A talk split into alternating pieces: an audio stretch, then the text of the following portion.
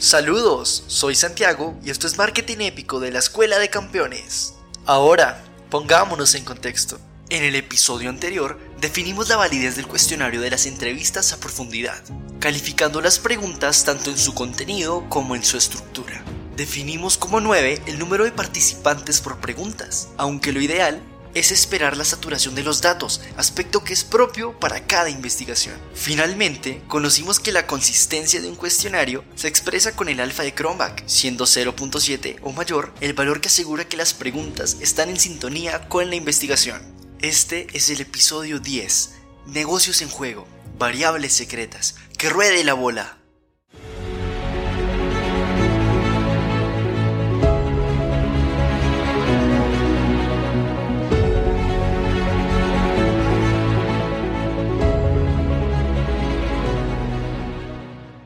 De tener la información emergente de las preguntas cualitativas y conocer los principales comentarios de los clientes, ¿cómo podemos generalizar esta información a toda la población si cada uno de ellos es distinto? Comencemos. Movimiento 1. Encuestas.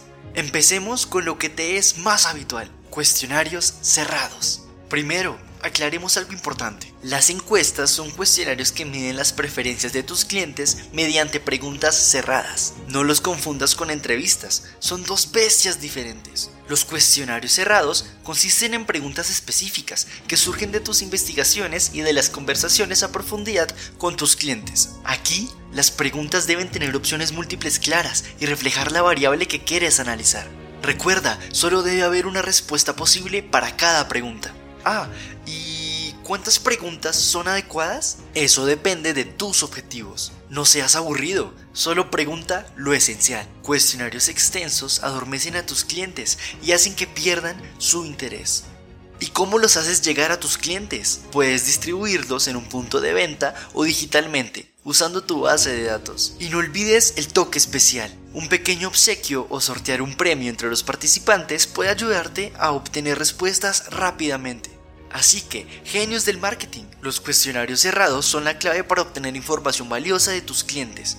Aprovechalos al máximo. Los cuestionarios son la respuesta a la búsqueda de información constante por parte de las marcas para entender y satisfacer las necesidades de sus clientes. Philip Kotler. Movimiento 2. Variables. Primero, ¿qué rayos es una variable? Pues bien, es una característica o cualidad que puedes medir y que cambia de valor. Piensa en el precio de tu producto. Varía según la presentación, el sabor o el tipo de envío, ¿verdad?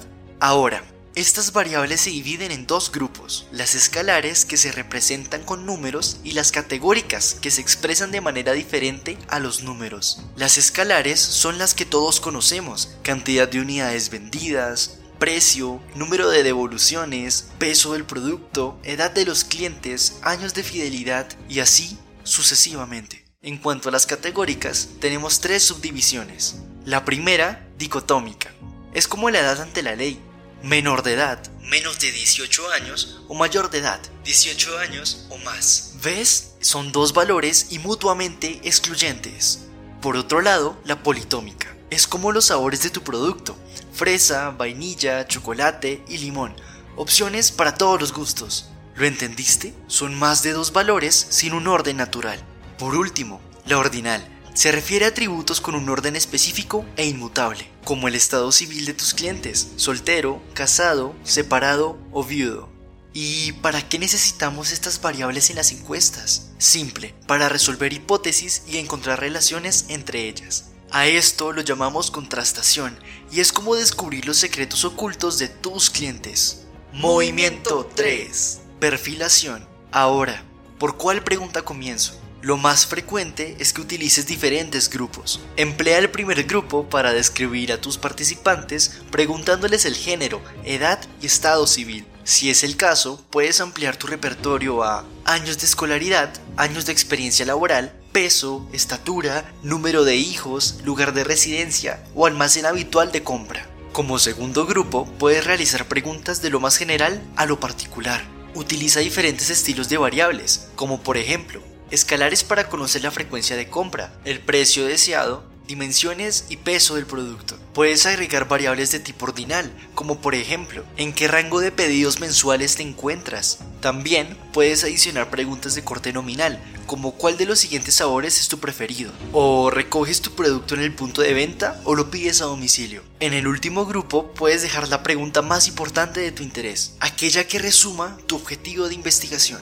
Tal vez quieras preguntar el sabor preferido, la presentación más común de compra o el empaque ideal del producto. Recuerda, se trata de conocer lo que necesitas para poder establecer estrategias comerciales que te ayuden a vender mejor. En el próximo episodio, Divide y reinarás. Aprende a encontrar grupos de clientes con características similares para que puedas optimizar tus campañas de ventas. Se trata de agrupar a los clientes para poder llegarles con una estrategia de ventas particular. Este fue el episodio 10 de Marketing Épico de la Escuela de Campeones. Una nota práctica sobre lo que has escuchado. Presentamos solo conceptos científicamente comprobados. Suscríbete a nuestro podcast para profundizar en los siguientes episodios. Mi nombre es Antes Vidia, Manuel Medina, nuestro escritor, productor y editor senior. El contenido fue potenciado con inteligencia artificial para la Escuela de Campeones. Hasta el próximo episodio. Chao, chao.